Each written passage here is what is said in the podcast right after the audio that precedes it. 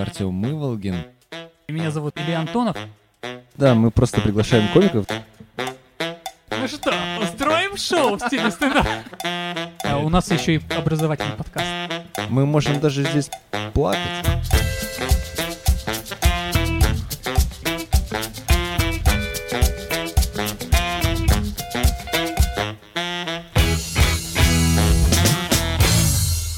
Расскажу бешеную правду вообще про КВН в России. У нас эм, уважаемый институт МГТУ имени Баумана спонсируется такой молодежной организацией, которая называется «Россия молодая». Во всяком случае, так было, когда я учился.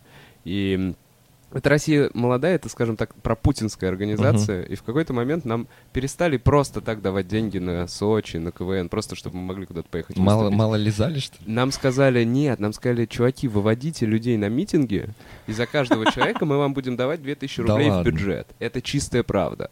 Мы фотографировали каждого чувачка, который приходил к нам на митинг, и за это мы потом наскребали бабки на Сочи. В итоге в какой-то момент это окончательно нас подзаебало, и как бы мы как команда, ну, кто-то начал работать, кто-то еще что-то. И мы понимали, что, блин, нам нормально спонсорство никогда не нужно. И когда ректору говорили, вот КВН у нас там растет, а ректор говорил, а зачем э. КВН техническому вузу? Зачем нам вот вся эта несерьезная хрень, когда у нас э, ракеты мы запускаем в космос? Да, мы все знаем, как запускали. Ракеты в космос, да, у нас. Сегодня как раз. В общем, возможно, мы в КВН играли лучше, чем расстроили ракеты те бауманцы, но этого уже никто не узнает.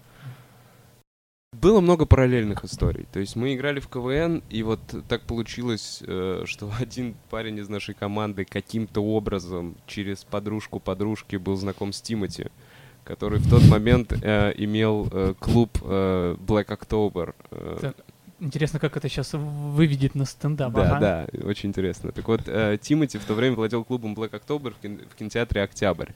И он захотел эм, свой comedy club, что-то в этом роде. Он захотел юмористическое шоу. Э, каким-то образом нас посоветовали как эм, веселых, перспективных ребят. А Леонида Закашанского, если вы знаете такого человека, который на НТВ сейчас ведет передачу «Ты не поверишь» или что-то еще, какая-то жесть, в общем. Эм, в то время он был участником передачи э, 10 под солнцем или как-то си- 10 негритят. Какая-то херня, короче, на Муз-ТВ. А, я помню, да. Да, и он был молодой такой, ну, ну, давайте делать шоу, да, вы все будете богаты. Мы такие, конечно, вы э, дайте нам богатство и славы, нам всем там по 17, по 18 лет. В общем, мы насмотрелись Who's Line Is It Anyway, придумали некий формат, назвали его Туфра Шоу, и, собственно, там, на самом деле, я впервые попробовал вообще вот как-то в каком-то роде делать стендап. В какой-то момент у нас закончился материал. Логично, потому что шоу выходило каждую неделю, а мы должны были выдавать туда по 8 миниатюр, 2 монолога, три отрепетированных импровизационных конкурса, еще два видео. Отрепетированных импровизационных конкурсов. Да, это важно, потому что именно такими они были. Э, Нас э, есть Женя Отставнов, который медведь. Тогда его позвали к нам автором вместе со своим другом Леша. Кодовое имя Падла, я не помню, как его зовут реально. э, Фамилию не помню. Он- Лёша- Он, хороший чувак, но просто так его звали, так мне его представили. Леша Падла. Леша Падла, если ты нас слышишь, э, скинь смс со своей Леша Падла, фамилией. если ты это слышишь, ты клевый чувак. Так вот, они с Женькой, собственно, первые, в ком- ну, то есть я смотрел на них и думал, вау, чуваки, во-первых, круто пишут, э, за ними интересно, ну, то есть э, с ними клево было разгонять, было очень круто. И первые монологи, которые вообще стендаповские были написаны, были написаны при помощи Жени, Мгм. на самом деле. А он тогда уже был на ТНТ? А тогда еще не было смеха без правил. Ага. Тогда, когда мы делали, вот как раз параллельная история, мы делали туфра-шоу, и тут начинается смех без правил. Женя Мгм. говорит, давайте, давайте с нами. Мы на первый сезон такие, «Э, не знаем. В общем, в итоге снимается первый сезон. Женя в костюме медведя, мы смотрим веселое шоу. И мы с вот Эллом, с Ильдаромским вместе делали ст- стендап-проект, пошли туда вместе эм, лупануть миниатюры на тот момент, которые у нас были. А туфра-шоу закончилось тем, что пф, Тимати подумал, блин, буду дальше вкладывать деньги в татуировки. Нахер мне это стендап-шоу. Все, а нам понравился формат, и мы дальше, ну, просто назвали это «Вкусное шоу», и продолжили дальше делать. У нас была м, гостиница молодежная, по-моему, на Тимирязевской. Там большое было казино, которое с радостью щедро давало нам деньги, только лишь бы у них было какое-то мероприятие. Тогда были открыты еще казино, было здорово. Да. Э, И переместили его в ресторан «Пиво воды». Кстати, мне очень показалось это символичным, где сейчас он называется это место «Завтра», где Светлов делает э, А, вот эти ничего свои себе. ежемесячные завтраники. А, и вот там, собственно, на самом деле и родилась идея стендап-проекта, которая впоследствии. Потому что нам сказали, что, блин, пацаны, прикольно, давайте во втором зале делать еще пятничное шоу. Только другое какое-нибудь. Такие, здорово! Придумали новое шоу, там расписали, у нас там ведущий был битбоксер. Это было странно, конечно, для стендапа, но пер- в пер- первой версии стендап-проекта ведущим был битбоксер. Вахтанг некий. Да, да. Да. Предложили им, а они сказали, а, у нас сменилось руководство, мы закрываем, в общем, и ваше старое шоу, и на новое у нас нет денег. Потом была такая довольно темная пора наркотиков и заказов э, на стороне, каких-то просто писал какую-то херню для каких-то людей за деньги. Нет, ну, Не? Корпоративы? я между про- я писал каникулы в Мексике первые два сезона. Вау. Я писал Слушай, Любовь с первого взгляда. Я на самом деле много говенных передач для телека написал. В смысле, ка- каникулы? Это же реалити-шоу. Это реалити-шоу, да, но у любого реалити-шоу есть концепция, и вообще, честно говоря, это адаптированный формат. Да. Э, то есть э, есть такой Paradise Hotel в американское Мгм. шоу 2003 года, с которого на самом деле слезали наши Дом-2 и никому об этом не говорят. А, Этот формат принадлежал Зодиак Медиа. Я там работал в том продакшене в тот момент. И так получилось, что вот я, еще мои, мои друзья, мы адаптировали каникулы в Мексике под, под тот формат, который он, каким он сейчас представлялся. офигеть. Там было четыре разных варианта, и MTV выбрала именно этот, так что... А правда, что когда участников выгоняют, то есть у них контракт написан, что они должны провести в толстой кишке какой-то пакет, когда возвращаются в Россию из Мексики? Это их собственное желание некоторых участников просто ехать с пакетом обратно. Окей. На самом деле очень интересно. Я-то думал, что стендапа раньше не было. И вот он недавно Такового и не появился. было, только он действительно недавно появился. Никто так... Я так не выходил на сцену и не говорил, это стендап, всем привет. Я говорил, мон- всем представлял меня за Кашанский, говорил, Вова Бухаров с монологом. Это типа э, с капитанским конкурсом. Типа того, но Мгм. просто подача в какой-то момент, э, я начал пробовать именно вот, ну, такую свобо- свободную, когда ты разговариваешь с залом, когда не просто листочек там и описываешь шутки какие-то свадебные на одну тему, а когда ты действительно делишься своими мыслями. А, но формата такого, его не было на самом деле. Ну, то есть, по большому счету, там, кто первым, даже Воля, он не делал Мгм. стендап в то время, когда появился Comedy Club. Он как Так- бы делал, он э, стебал зрителей, все правильно, но он не рассказывал про себя, он не открывал, у него все шутки были направлены исключительно в зал. Так получается разница между этими форматами в том, что стендап это про себя и тем, что подача э, и общение с залом. Да, стендап это не просто репризы на листочке, вот так. А и засирать публику, скажем так, это начало только шоу. В- у- Мне кажется, у хорошего стендапера. То есть самое, в самом начале он может позволить себе несколько раз э, пройтись по зрителям или еще что-то, просто чтобы установить контакт, но Мгм. дальше он приходит к материалу, который он как бы заготовил. Я так себе это представляю. А, Я видел пару твоих видео, что мне нравится то, что ты КВНщик, но при этом у тебя оригинальная подача. Люди, которые идут из КВН э, в stand-up comedy, у них такая стандартная подача. Ты смотришь Comedy Battle? Нет, Нет? и- искренне нет. Я, вот. я как-то включил, там вышел парень говорить шутки. И он говорил как... а, ну, то есть там такая подача, которую придумал Таир Мамедов. Когда- Максимум. Да-да-да. Ну. Программа «Максимум», скандалы, интриги, Да. расследования. И, и просто я увидел парня, Ирина который так- Салтыкова пошла на пляж и забыла надеть вагину. Такие вещи у нее были. И я увидел и подумал, вау, я вернулся в прошлое. И у тебя Да. такого нет. И это мне в тебе нравится. Ну, мне кажется, это все с этим. Это мне Вова дал 5. Все как-то с этим э, со временем, мне кажется, будут переходить. Миниатюры умирают. Это уже ни у кого не удивишь. Ну, кстати, жалко, что они умирают, потому что если посмотреть в западные страны, Англию и Америку, там есть скетч-группы довольно популярные, и некоторые, у некоторых появляются свои программы.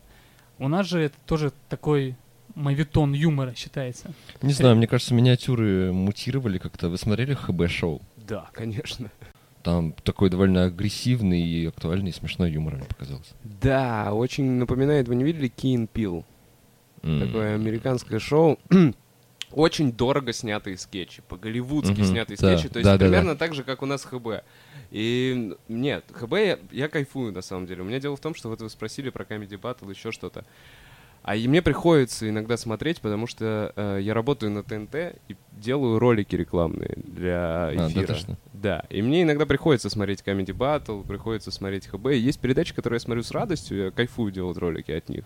А ролики ты какие имеешь в виду? Типа вот эти анонсы, тизеры? Да, анонсы, 30-секундные анонсы. Э, Там есть разные виды, топики, дженерики. Это, мне кажется, вам не особо Мгм. интересно. Просто есть те, которые на одну конкретную передачу, есть те, которые промутируют сезон. Еще Мгм. есть ну, разные градации, скажем так, роликов. Но вот мне приходится смотреть по долгу дела. И ХБ, ну, мне нравится, потому что они с легкостью, во всяком случае, это делают. И мне нравится Ну в да. том, что а, в этом скетч-шоу наконец-то есть осевая линия, когда ты следишь за, за развитием сюжета. То есть тебе не Да. просто «Нец, мэнс, миниатюрка, отбивка, миниатюрка, отбивка, а что есть. История ты смотришь за жизнью ребят. То есть даже если какой-то скетч провалится, тебе как минимум интересно смотреть на осевую линию. Это клево. Как все началось вообще со стендап-проектом? Это довольно интересная история, потому что тогда я пришел к своему другу Эллу Мгм. э, с, э, вот говорю, туфра вот это вкусное Мгм, шоу закрывают, давай делать стендап, давай что-то думать. Он такой, ну давай. А, в итоге мы пришли к какому-то какому-то какой-то мысли. эм, в то время работали на MTV, и нам клевый дизайнер бесплатно, вообще респект тебе, Боря, если ты это слышишь, сделал клевый логотип тогда еще. Мгм. И у нас был готов логотип и идея, и было желание что-то делать. Мы встретились с Женей Отставновым, сказали, чувак, давай мутить. Э, Тогда был Central Park еще су- существовал с неким Араиком. Вот, в общем, мы из этого Central Park а ушли в какой-то момент. Э, Но э, он существовал, и Женьке Араик предложил, как бы, говорит, вот, вот туда выступать. А мы примерно представляли, как это все происходит. Там действительно будет, станьте деньги, у вас будут деньги, он говорил, у вас девушки, бабки, все будет, э, Араик. Но как бы мы понимали, что все это bullshit, и не надо на это вообще вестись. Э, говорим, Жень, давай делать вместе. Он говорит, давай. У меня есть, говорит Женя нам, ведущий Виноградов. Не, э, Мгм. как его? Алексей. Рыжий. Ведущий Нет, Виноградов. Павел. Павел. Павел, Павел Виноградов, да. Он говорит, давай, он проведет первую вечеринку. Мы такие, давай, клево, но у нас есть еще тут вот Таир Мамедов, наш друг, который может, типа, провести. Есть Незлобин, который тоже может провести. Мы можем на высокий уровень выйти, Женька. Такой, А с «Да, ними да». вы, а с ними вы как до этого, каким образом вы их имели в виду? А, с Таиром мы познакомились, когда поехали в Америку. Ну, может, познакомились раньше. В общем, с с Таиром мы были в Америке, э, просто там катались, смотрели что-то, штаты. Мгм. Было очень клево. А потом он позвал нас работать, вот меня и Элла, собственно, в Зодиак Медиа. Он был креативным Мгм. продюсером.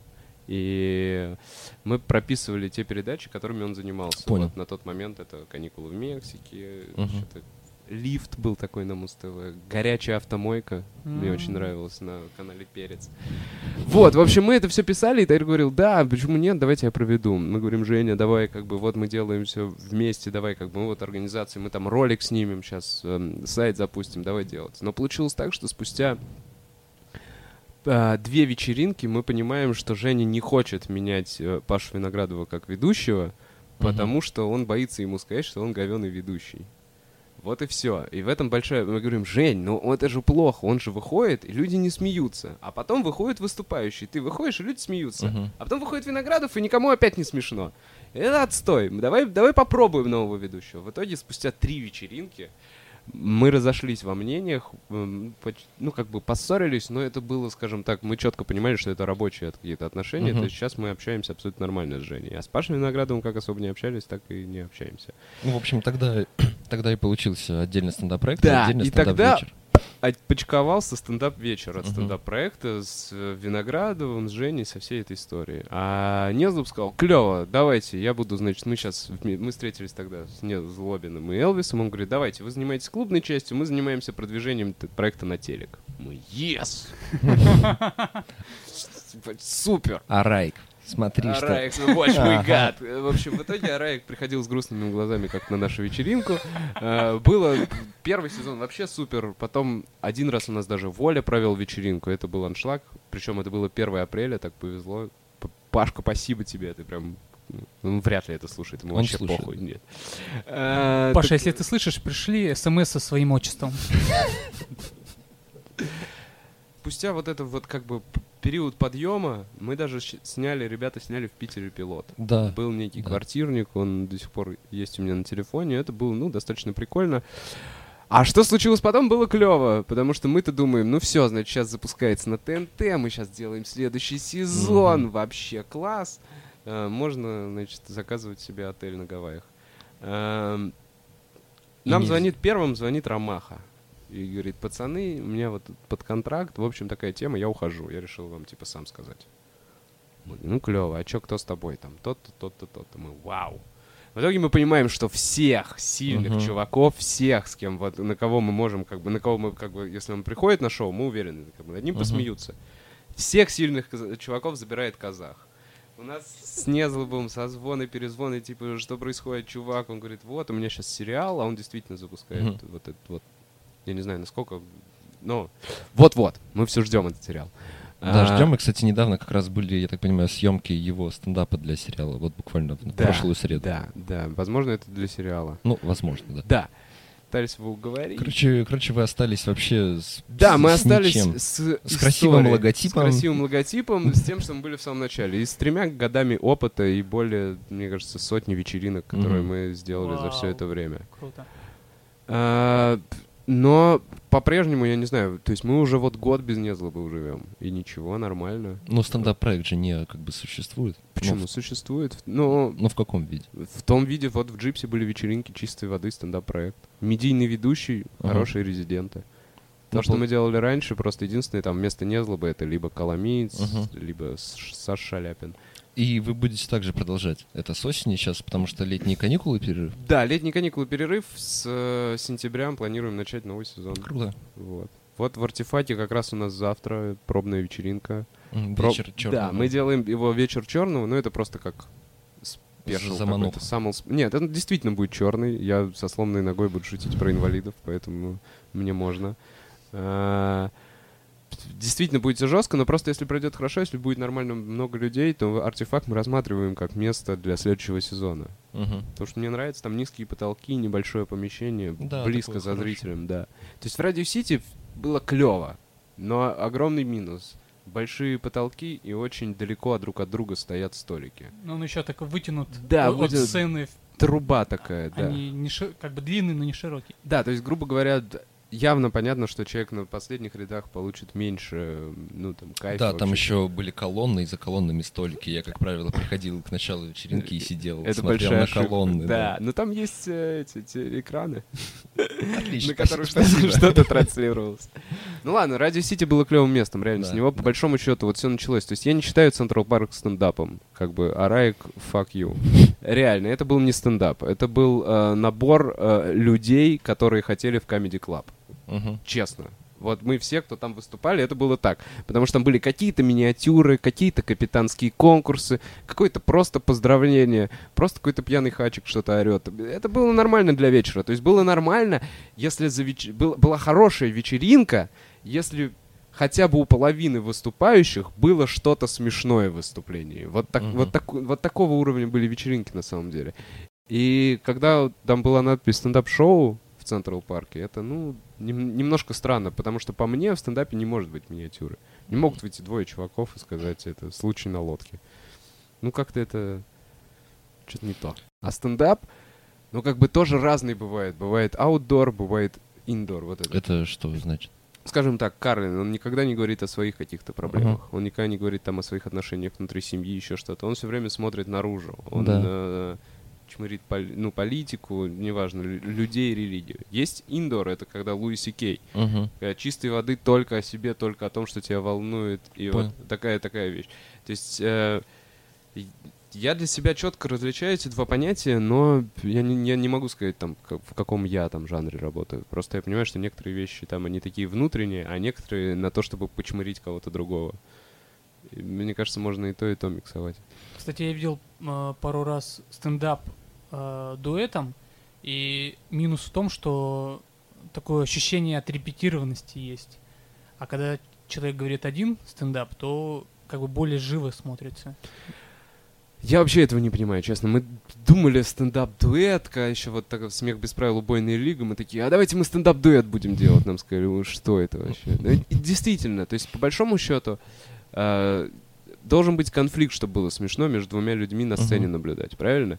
Если они просто с разных сторон рассказывают об одном и том же, зачем вам двое? Почему один человек это не может сделать? Да. Еще конфликт должен быть такой э, довольно правдоподобный. Помните вот эти шоу, э, где там в синем углу ринга выступают за такую-то точку зрения, а в красном за такую-то. И когда обсуждают какую-нибудь совершенно надуманную тему, это выглядит просто жалко. Да. Нет, ну, действительно, и в любом случае, даже вот если... Вы жалки.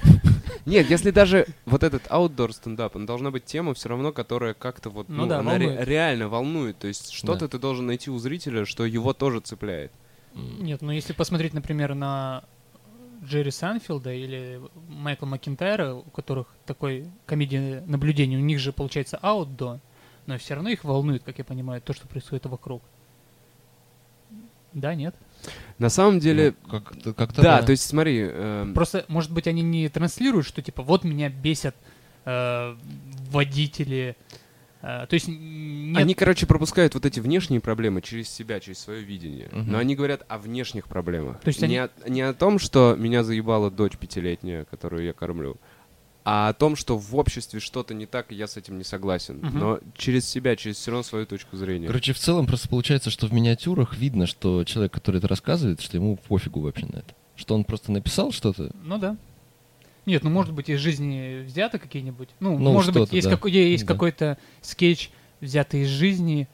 Но я не думаю, что там можно карьеру на этом сделать двум или трем парням. Кстати, а интересная идея. Такие indoor скетч труппа. Вот было бы круто. Нет? Да не, мне Ну. кажется, индор-скетчи тоже есть. Они тоже основаны там, на каких-то бытовых проблемах, там муж, жена ссорятся, это, по сути, да, можно назвать индор-скетчем. Но просто скетчи это, ну, там, другое. Это актеры и отдельно сценарий. А с, эм, и это может быть один и тот же сценарий с разными актерами клево сыграно. Отличие стендапа, вот на самом деле, мне кажется, я добрался к чему. В том, что твои шутки никто так же, как ты, другой не скажет. Мгм. Ну это хороший стендап. Да, у хорошего стендапера есть вот это персоналити, которое невозможно как бы отнять. И только с вот этим плюсом персоналити это все начинает работать. Только все с совокупностью. Если просто другой чувак пересказывает шутки, это уже не так смешно. Такое есть чувство, что ты э, берешь один какой-то кусок и с ним очень долго работаешь над ним. Его полируешь, шлифуешь, А, есть такая тема, что я один и тот же кусок материала могу показывать много на разных вечеринках. Это с- зависит- много, это сколько? Не знаю, быть? пять могу, шесть раз. Один и тот же кусок, может, даже 10 раз. Воз- Возможно, про девушек, которые ведут себя как принцессы, одеваются Да. как шлюхи, я рассказывал больше 10 раз. Точно более. Точно. Но это как раз та шутка, которая мне нравится тем, что я ее в своей голове четко отполировал. Я четко Мгм. знаю формулировку именно каждой фразы, она мне, она естественна для меня. То есть это не Мгм. какая-то там вымученная штука. Каждая А, пауза на месте. да, то есть я понимаю, где люди посмеются, с какой интонацией мне нужно сказать, и, и от этого как бы я кайфую. Мне кажется, без этого невозможно, ну, э, любая шутка, она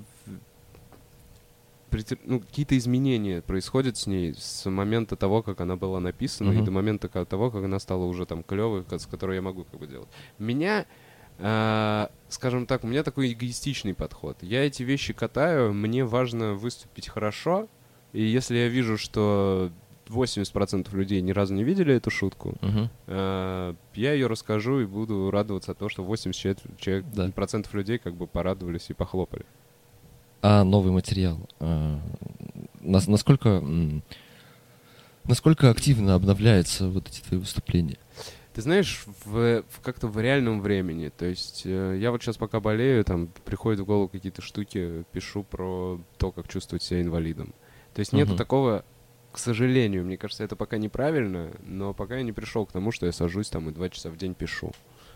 А, я иногда приезжаю к своим друзьям, типа, давайте поразгоняем, потому что, ну, как бы, важно вот это comedy buddies, когда ты можешь Мгм. с кем-то разгонять, это тебе дает намного больше материала, другие точки зрения, это работает очень круто. И нету такого, что вот там Мне там, ну, мне, меня же не зовут никуда сниматься там ни в какой Мне никто не говорит, напиши мне там 15 минут материала, там Ага. срочно к этому дню. Если кто-то мне сказал, может быть, я бы заморачивался, там за два дня что-то написал. А так я просто в свободном темпе. Мне приходит что-то, какое-то наблюдение в голову, я это записываю. Потом в, судорогах перед сценой перечитываю, что я имел в виду, блядь. Э, Если ловлю ключ, выхожу, рассказываю. И, ну, как бы, Нету такого, что я прям сижу и пишу, сижу и пишу. Нет. Хотя надо. Хотя раньше был такой период. Че, прислали отчество или фамилию? А ты смотришь зарубежных комиков? Конечно. Ну, понятно, Луи, э, Луи Сикей, вообще все-все. Очень клево. Джорджа Карлина, мне кажется, уже прям пересмотрел. То есть мне если что-то кидает, то зацени. Скорее всего, я это Я видел. это смотрел Да, уже да, да. тогда. Мич Хедберг вообще, Мгм. Билл Хикс. эм, Да, на самом деле, я во всех, в каждом из них, я не могу сказать, знаешь, какой-то какой мой любимый стендапер. Мне э, во всех в них, вот те имена, которые я назвал, тех, которых смотрят у нас в интернете, те, которые способны быть популярны за пределами своей страны, значит, они клевые личности, как минимум, потому что Да. за ними интересно наблюдать, за каждыми. У них у каждого какая-то своя точка зрения, своя позиция. Поэтому не- невозможно выделить, кто там лучше, кто там хуже, кто, можно сказать, кто жестче, например, Мгм. там какой-нибудь Джессельник, прям вообще. Кстати, вот Джессельник ты мне тогда сказал где-то сколько, года полтора назад. Да, на Вот. семинаре После, Дина. да, Дина Льюиса. И я прям, мне Джессельник очень понравился, потому что неординарно, скажем так. Прикольно за ним наблюдать. Ну а тебе, тебе самому нравится, получается, такая жестинка. Да, мне кажется, Те- без- Тебя как это развлекает как-то? Или Мне что- это что очень тебе нравится. Я, ты знаешь, я считаю, что людям русским нужно быть свободнее. Ага. Нужно понять, что нет тем, над которыми нельзя смеяться. Есть несмешные шутки. Вот Да. и все. И поэтому нельзя себя там в чем-то останавливать или еще что-то. Нужно... Получается жесть. Если она смешная, Мгм. то почему нет? Почему- Что меня должно останавливать? То, что кто-то обидится? Нет. Скорее, я заставлю его задуматься о том, почему там, э, какие комплексы в нем Да, вызывает именно обиделся конкретно, вообще? да, вот эта вот шутка. Потому что нужно быть спокойнее и раскрепощеннее. А как люди реагируют на это? По-разному. Пора- Главное, перед взрослой тебя- публикой не, не, не выступать. Взрослые, в смысле? Да, ну вот вообще я еще... У меня было два года, скажем так, когда я вообще не выступал. Вот А. как раз период каникул в Мексике, вот этой всей истории, когда писались просто какие-то корпоративы, еще что-то. Я просто зарабатывал деньги на наркотики, все. Мгм. Ну, скажи, скажи, детишки, это неправильно. Это неправильно. Это, я не- это точно неправильно. Э, Нужно выступать, ребята. Это наркотики сами к вам придут. Э, Приходить люди приносить. Э, О чем я говорил? Не знаю. Я смотрел, кстати, в группу кто-то в группу кто-то выложил видео, такая небольшая документалка про Джессельника, и он употребля- употреблял слово смат, то есть умные шутки. Мгм. И что мне понравилось, ну это действительно так, ш- то есть шутки, хоть они и грубые, оскорбительные или даже пошлые, они, мне кажется, должны быть э, Ну правильно, чтобы над ними посмеяться, нужно какую-то интеллектуальную силу. Работу, да, Да. проделываться. Это... Да, так нет, каждая уж шутка должна быть умная. Она просто не будет смешной, если твой мозг э, не встретил, ну, какого-то конфликта или препятствия. Если он ну, его не удивило ничего, то ты не посмеешься. Поэтому э, есть примитивные шутки такие, но они не смешные же, правильно? Они же не порвут огромный зал. Поэтому Джейсон мне, как говорит, какие-то тонкие, может быть, вещи. Ты это имеешь в виду? Ну, просто вот возвращаясь э, к тому же Таиру Мамедову и его программе «Максимум». Одноходовые вещи, я понял. То есть там, например, если это Валуев, то он, типа, сильный, но тупой. И вот шутки только про сильного, но тупого. А про нежного семенина Валуева нету Да. шуток. Ну, ты знаешь, здесь дело в том, что не факт, что шутка про нежного семенина Валуева не будет тупой. М, Здесь ну, уже зависит от, ну, как бы от самой шутки. На первый раз люди удивятся, вау. Но ты же насмешить их хочешь, а не удивить. То есть удивление это всего лишь средство, чтобы насмешить. Иногда смотришь некоторых комиков, и они бе- берут какую-то тему, там, например, вот я недавно смотрел Грега Джерал... Джералдо, Джералдо, Джералда, Джералда. Сейчас, сейчас соберусь. Мне ребята из Питера сказали, что так можно сделать, и все будет хорошо. А, и он там говорит, вот мы обвиняем бомжей, но с другой стороны, там та То есть берет какую-то точку зрения уже общую. Opposite point of view, Да. да. О, да, можно Да, так даже? Дин Льюис об этом рассказывал, что вообще в целом нужно искать в каждой шутке, в каждой твоей теме обратную, обратную вообще медаль. И это тоже будет смешно, это будет интересно. И ты как бы даешь зрителю более полноценный обзор. То есть ты говоришь, я там ненавижу педиков, но с другой стороны, Мгм. и что-то позитивное, над чем ты тоже можешь посмеяться. Тогда ты как бы останов- оста- остаешься нейтральным в этой позиции. А тебе помогло это обучение? э, Дин Льюис, да, ты знаешь, помог, знаешь, как он... Мне Он почему-то показалось, что после обучения у тебя какой-то прям, ну, начался какой-то новый прям виток. Ну, знаешь, когда начался новый виток? Когда спиздили шоу. Вот когда казах спиздил шоу, когда мне позвонил Ромаха и сказал, что вот мы... это, И вот тогда начался новый виток, потому что я уехал в Америку на месяц, причем, точнее, я уезжал на полгода и преподавать танцы. Вау. И это чистая правда. Я реально уехал во Флориду, в маленький город Нейплс, где живут одни пенсионеры. То есть э, до 25 лет молодое население 2%. Там реально приезжают туда стареть э, старые американцы. Там я должен был со старыми женщинами танцевать бальные танцы. Вот так могла моя сложиться жизнь, но спустя месяц я просто вернулся назад, и здесь у меня были прям реально, у меня были, была какая-то спортивная злость, какие-то силы, еще что-то. Я подумал, fuck that shit, мне нужно что-то вот делать самому, потому что все эти два года, что мы делали стендап-проект, мы вкладывали в ребят.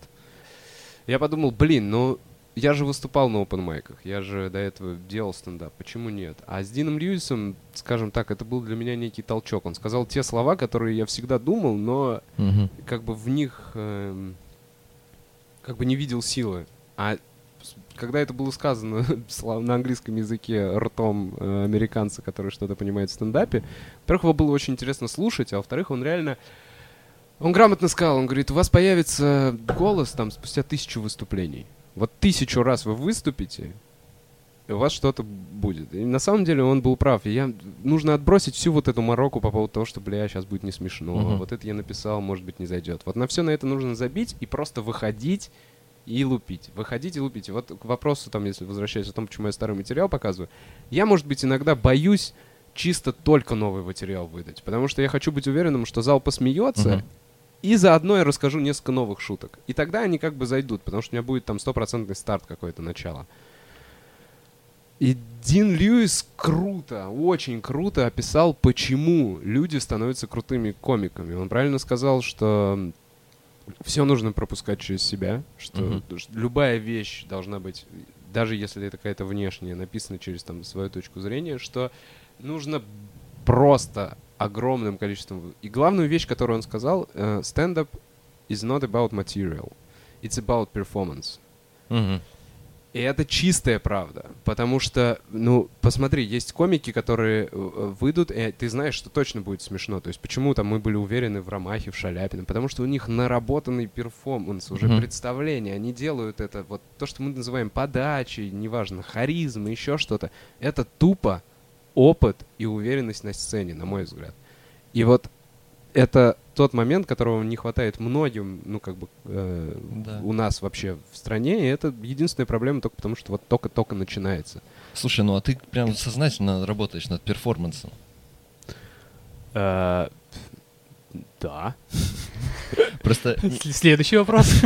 просто, э, правда, если там сравнивать Вовины выступление по сравнению с другими типичными, оно прям выделяется, э, не знаю, там, ну, с- самим вот этим дискурсом, что он как бы так артистично как-то, м, ну, он, он как бы типа актер на сцене. Ну да, я Да. сегодня, кстати, смотрел твой, а, твое видео, которое ты прислал в турнир. Да, не А, говоря уж про такие Пе- Первое или второе? Ну, вот второе, в лосинах. Лосин. И ты говорил про а, твое, свое детство, что ты занимался танцами. Да. И мне кажется, я это где-то раньше слышал. Ну, в смысле, э, ну, то есть я понимаю, что это твое, но где-то...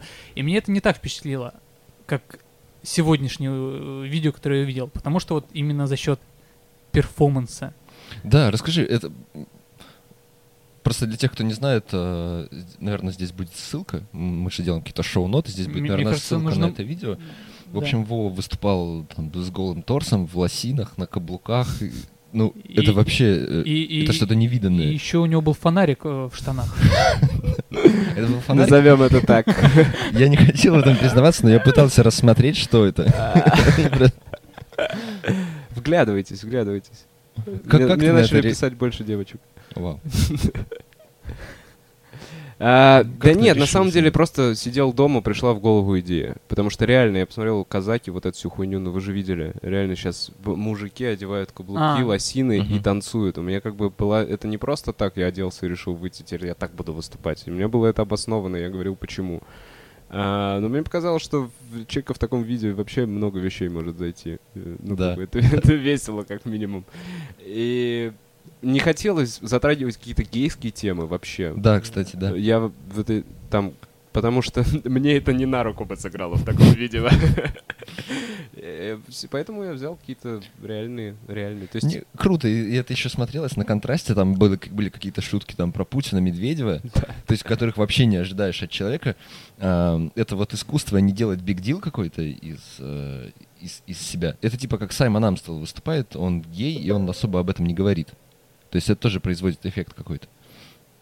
Да, мне, мне понравилось, особенно когда ты, у тебя уже начал такой инсайт, да, материал, там про детство ты говоришь, я не хочу выглядеть как педик. да, и, не, и- и- и в своем этом самом костюме. да, там был, Очень да. Причем это просто самоирония, которая как бы была не заготовлена. Я просто понимал, что ну в таком виде что-то будет рождаться с залом, в таком виде Да. проще общаться, как бы сложно вообще человеку в таком виде что-то отвечать. Подумал я. Ты всегда мог достать э, фонарик из штанов и так, Пова, заткнись.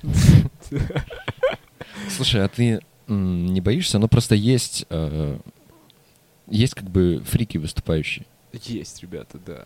да? Э, Ты как бы проводишь какую-то границу здесь, докуда ты не пойдешь. Да нет, здесь нету никакой границы. Я могу вообще все, что... Ну, я могу позволить себе вообще все, что угодно, Мгм. на самом деле. В, в костюме монашки, голым, еще что-то. Это все не принципиально. Важно, чтобы это было смешно. Проблема этих фриков, о которых ты говоришь, мне кажется, я понимаю, о ком ты говоришь, парень в желтом галстуке есть такой с ерошенными волосами, выступает везде, и это пиздец. Он просто выходит и орет что-то. Это в России? Просто, да, про кого-то отца своего.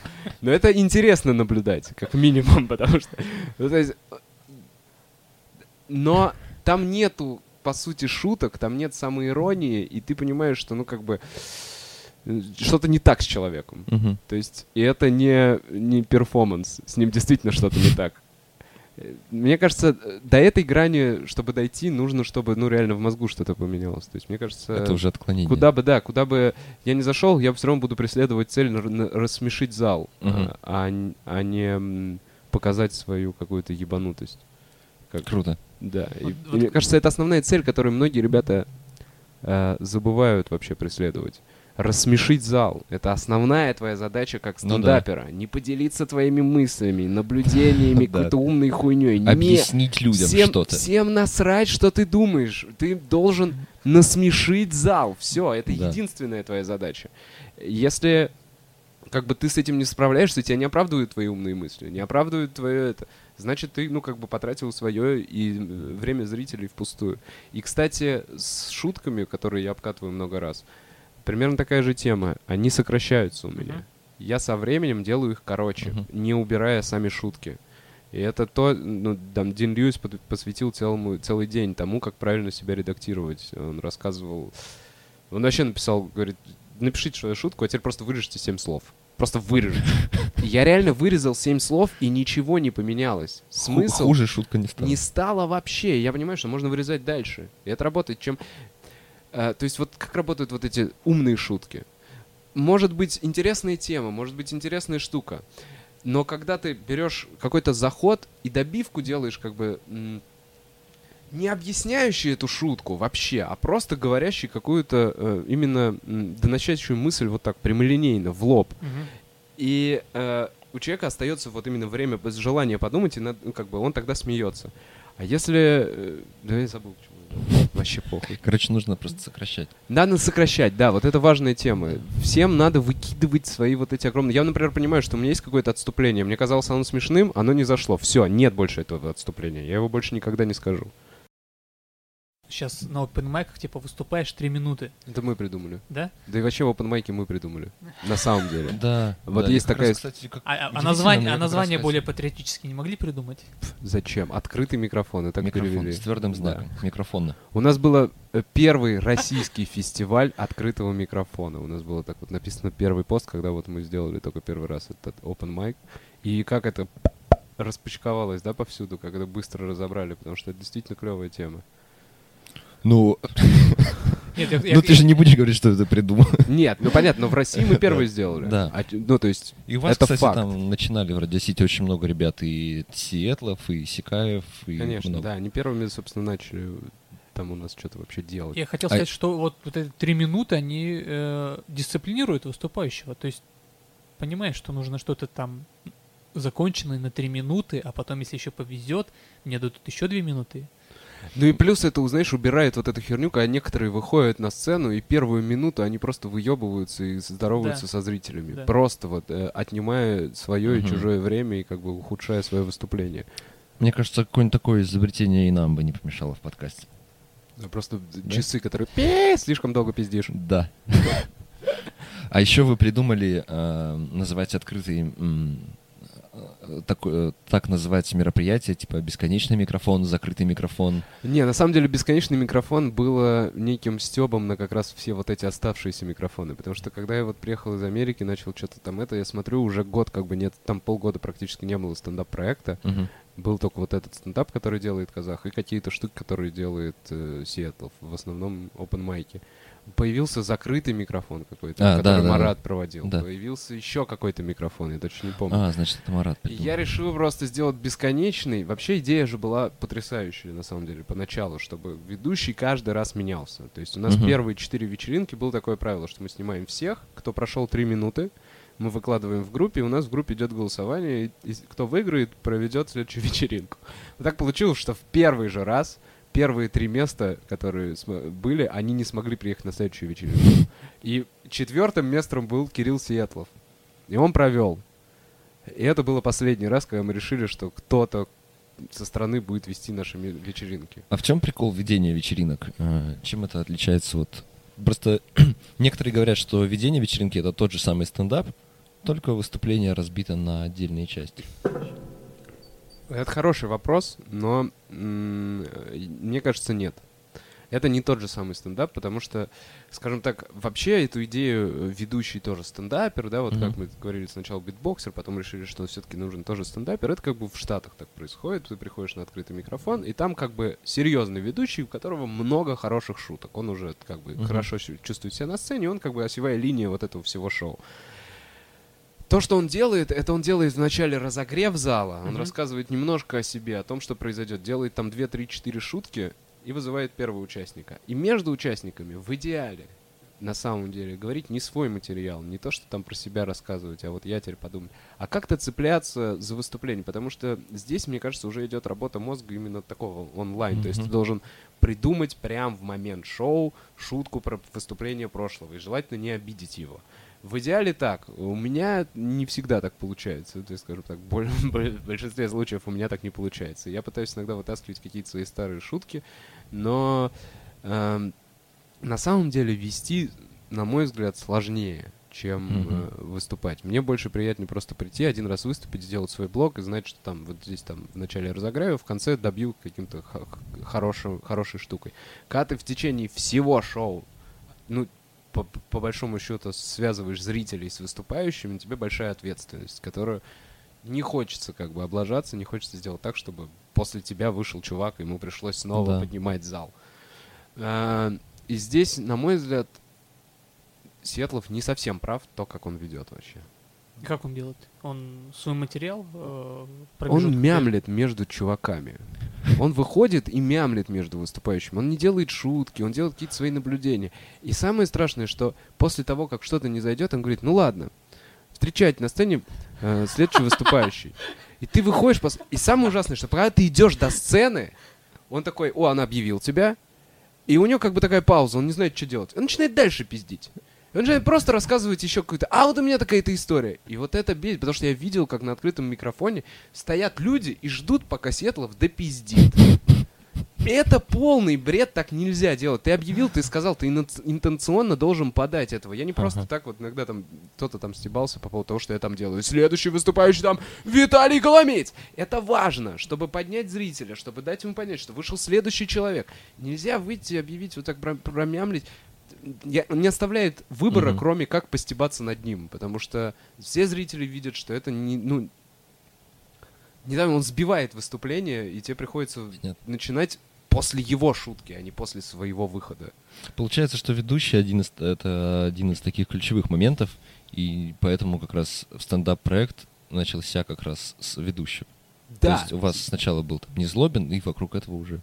Да, на самом деле так и нужно делать, потому что если вот как было с Виноградовым, когда между выступающих не смешно, неважно, медийный он, Мгм. симпатичный, просто если не смешно, то, ну, на мой взгляд, это большой минус для шоу. Потому что все выйдут, скажут, о, мне понравился тот-то, тот-то, но ведущий был так себе. А если ведущий охуенный и было 2-3 выступающих клевых, то выйдут и скажут, было клевое Мгм. шоу. Но вначале было, ну, вот этот вот чувак мне так себе понравился. Но в целом ощущение от шоу будет клевое, если клевый ведущий. Сейчас там во многих городах люди пытаются сделать открытые микрофоны, чтобы у них там в городе появлялись смешные люди. Вот как нужно... э, Что отличает хороший открытый микрофон от плохого? Наве- Наверное, правильно задать вопрос. Хорошо организованный, да? Да.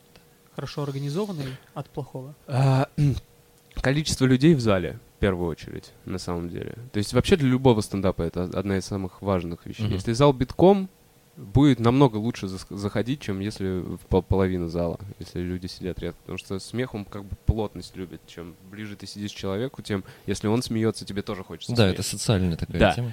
А, хорошо организованный микрофон, да, вот только только на самом деле количеством людей отличается от плохо организованного. Потому что на плохо организованном выступающие выступают для себя. Вот и все. И в зале сидят такие же стендаперы. Мгм. А на хорошо организованном есть зрители какие-то, друзья, есть, может быть, какая-то мотивация у человека, чтобы попасть. Потому что на первых открытых микрофонах у нас было клево, потому что мы брали, э, ты хорошо выступишь на открытом микрофоне, мы тебя возьмем в основной проект, Мгм. и там мы тебе заплатим деньги. Здесь была мотивация.